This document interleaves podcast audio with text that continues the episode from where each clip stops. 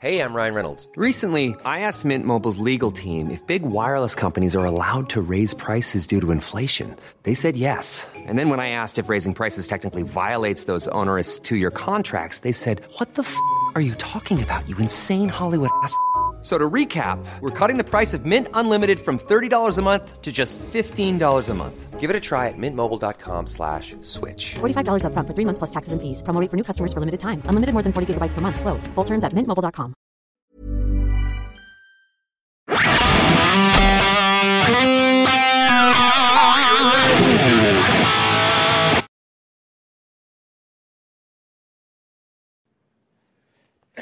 Grüezi miteinander. Ich begrüße Sie ganz herzlich zu einer weiteren Folge von Weltwoche Daily Spezial Hubis Bundeshaus. Heute mit dem Hubi Moser live aus Bern. Man sieht hinten dran schon, die Weihnachtsstimmung ist da auch weit verbreitet. Hat er nicht vor dem Bundeshaus Halt gemacht. Was mir allerdings gerade aufgefallen ist, Hubi, es ist eigentlich wie tot da. Kein einziger Mensch ist da, niemand ist da, sehen fast keinen Politiker. Weißt du wieso? Wieso ist das so?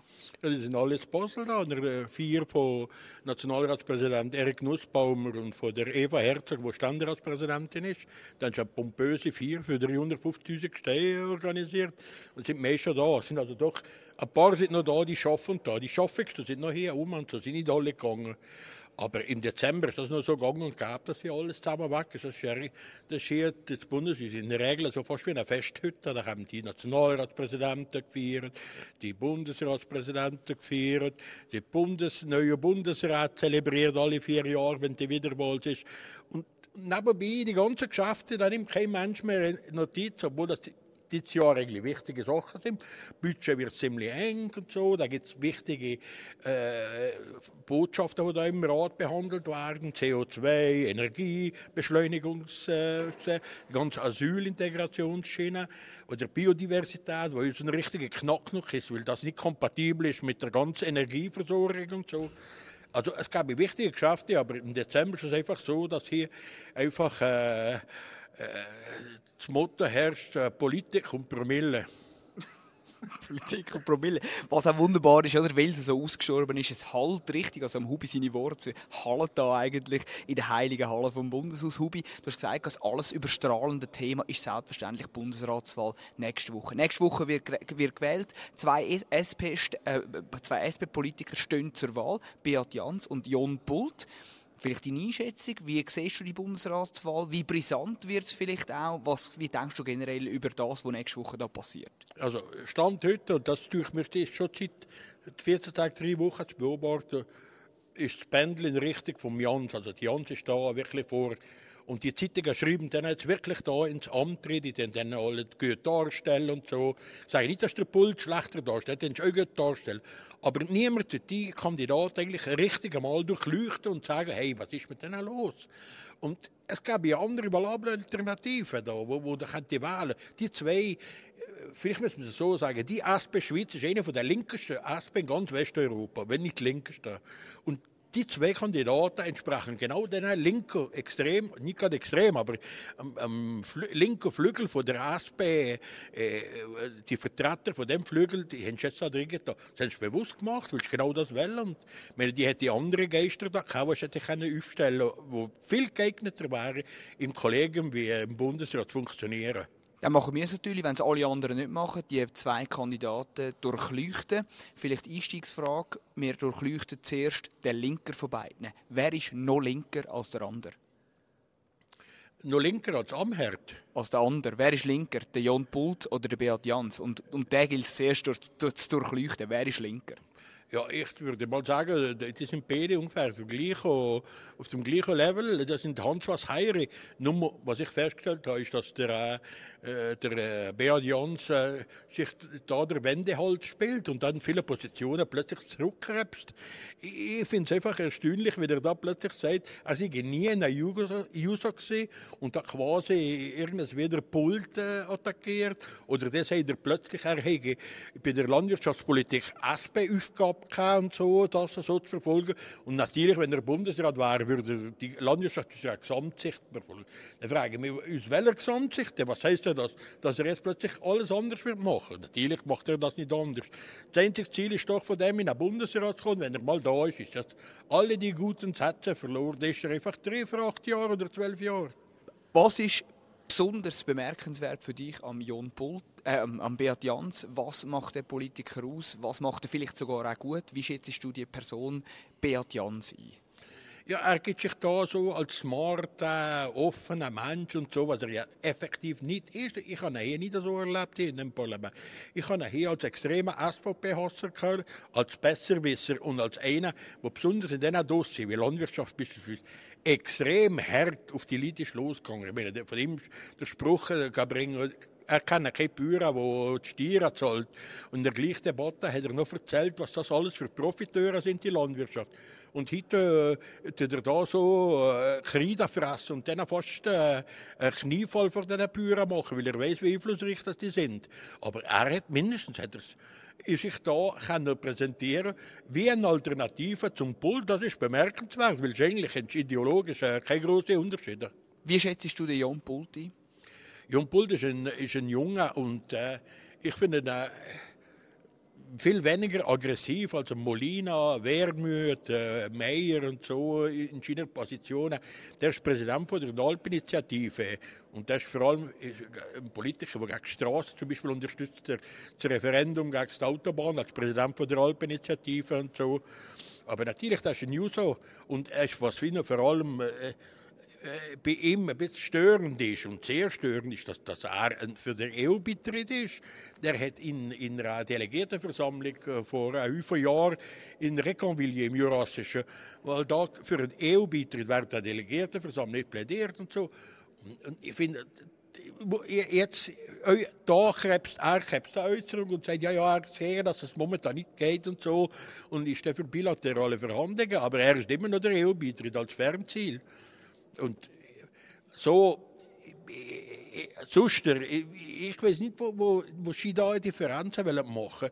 Die einzige Differenz, die sie jetzt machen, in der Politik ist, dass sie sagen, er ist ein User und der will kein User in der Regierung. Aber letztendlich äh, ist der andere, wenn er kein User ist, genau gleich links.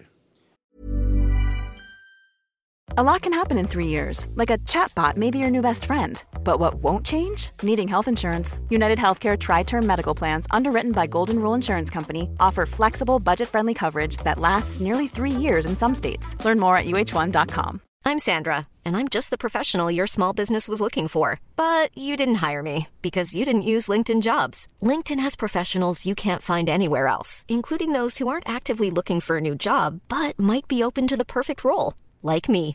In a given month, over 70% of LinkedIn users don't visit other leading job sites. So if you're not looking on LinkedIn, you'll miss out on great candidates like Sandra. Start hiring professionals like a professional. Post your free job on linkedin.com/people today.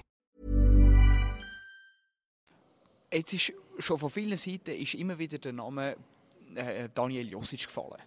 Wie realistisch ist es, dass der Rechtsprofessor aus Zürich doch noch Bundesrat kann werden als sogenannter Sprengkandidat? Wie schätzt du das ein? Also, man muss es immer so sehen, äh, da kann vieles passieren. Das ist, letztes, das ist der letzte Wahlgang, wo es während Heim eher bei der Erneuerungswahlen und äh, der muss nur irgendwas wie die Dynamik wie stimmen und dann kann er gewählt werden.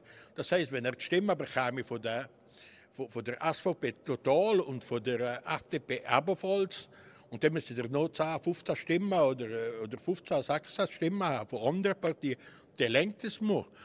Was ich allerdings bezweifle, ist, dass die, äh, dass die alle zusammen so geschlossen für einen Josic würde stimmen. Wenn ich der FDP mitteile, heute lese, steht da drin, sie werden einer vom Ticket wählen. Und das heißt schon, dass der FDP wahrscheinlich circa äh, die Hälfte wahrscheinlich nicht um Josic werden Thema. Was würdest du den Bürgerlichen empfehlen? Müsste jemand vom Ticket gewählt werden, ja oder nein? Auf keinen Fall jemand vom Ticket. Wenn es ein Goethe hat, kein Ticket möchte. Da gibt es zwei Alternativen.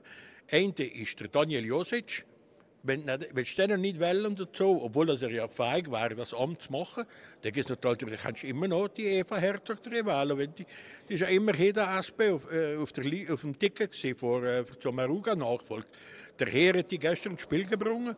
Ich finde, das wäre vielleicht noch eine Möglichkeit, das zu überlegen. Die kannst die SP ja wenn du etwas gegen Josic hast bei der SPD, kannst du ja schwieriger ablehnen. Und da, ich glaube darum, dass sie, ein Eva Herzog wahrscheinlich mehr äh, mehr Stimmen machen für, bei der Sprengkandidatur.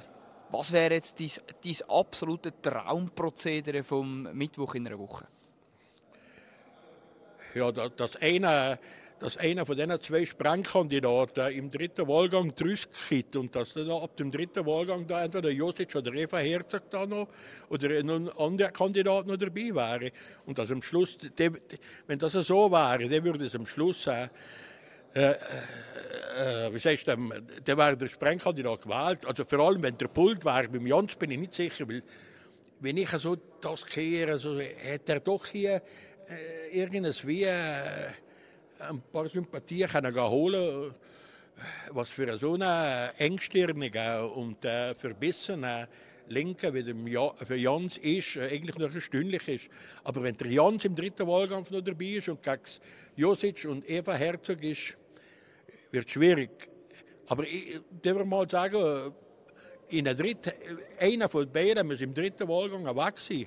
Wenn, und es muss ein dritter Kandidat da sein. Und wenn der da ist, ist die Chance groß, dass einer gewählt wird von Dritt, vom dritten. Also der Sprengkandidat. Es bleibt also spannend, es wird spannend beziehungsweise. Das ist ja, eins, das ist ja, das ist ja erst ein Sticker, es gibt ja noch die andere Variante, gell? Die wäre? Ja, im, zuerst kommt der Parmelek gewählt als Amtester und nach dem Parmelek kommt der Gassis und dann geht das Theater schon los. und was, was, was hast du das Gefühl, Gassis, wie, wie sattelfest sitzt er in seinem Bundesratssitz? Der sitzt, äh, er sitzt sattelfest seinem Bundesrat, weil er der Sinner ist. Der kehrt er fast der Kasten von der Unberührbaren. Das ist äh, irgendwie Artenschutz für die Tessiner, sprachliche Minderheit und so. Aber es gibt solche Leute, die plötzlich da anfangen zu überlegen, da, vor allem Linken, wo da sich überlegen, man könnte doch da den Pfister drin wählen und so, wo der Pfister nicht mitmacht. Ich habe den Pfister jetzt zwei, drei Mal äh, hin und her gemailt, der macht das nicht. Äh, aber ich glaube nicht mehr, dass der Pfister drin wäre. Und dann gibt es immer noch der andere, gell, von den Grünen, wo, der, wo dem, dem Ding anspringt. Und auch da ist eine Dynamik vielleicht äh, drin, aber ich glaube weniger, dass da etwas passiert, weil das bräuchte schon viel, äh, viel das ein Tessiner von, der sprachlichen Minderheit einen abwählen, das trauen sie fast nicht. Und nach das Zweite haben sie so einen verworrenen, äh, wirklich einen verworrenen Keimplan abgebracht. Der Fraktionschef von der FDP, der Damien Cotier, äh, wenn du den, mal, wenn den anhörst, wie der ist, dann kommt er ja fast schwindelig. Dann ist, was ist denn das für ein Plan? Das ist ja, das ist ja nur höher. Eine Räuberpistole hat das da erzählt, was da im Gang wäre und so. Das kann ich fast nicht glauben. Ich meine, wenn es ein Keimplan ist, ist es ja schon mal schon gescheitert, weil er nicht mehr geheim ist. Und äh, wie wünschenswert wäre das quasi das Prozedere, Pfister im Bundesrat anstatt Gassis, wäre das eine gute Option aus deiner Sicht?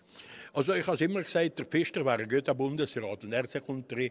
Ich nehme mal an, der Pfister wird in den Bundesrat gewählt werden, wenn Tom Hart in zwei Jahren zurücktritt. Also ich weiß ja nicht, ob die in zwei Jahren zurücktritt. Ich sage jetzt das mal dass das, ein, dass das eine Möglichkeit ist, dass er da kommt.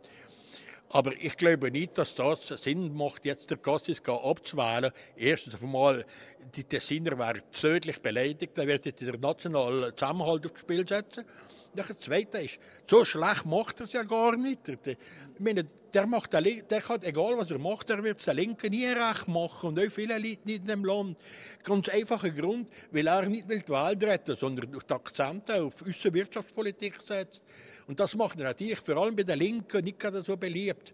Und nachher ist er natürlich auch bei der Nahostpolitik ist er sehr stark, äh, tut er auch nicht mehr so den Palästinenser nachrennen, sondern tut auch die israelische Seite anschauen und so. Auch das macht nicht. Äh, aber er ist auf der gleich, gleichzeitig ist er ein ziemlich emotionaler Mensch, wo, wo in der Regel äh, jedem will recht machen und am Schluss macht es einfach keinem recht.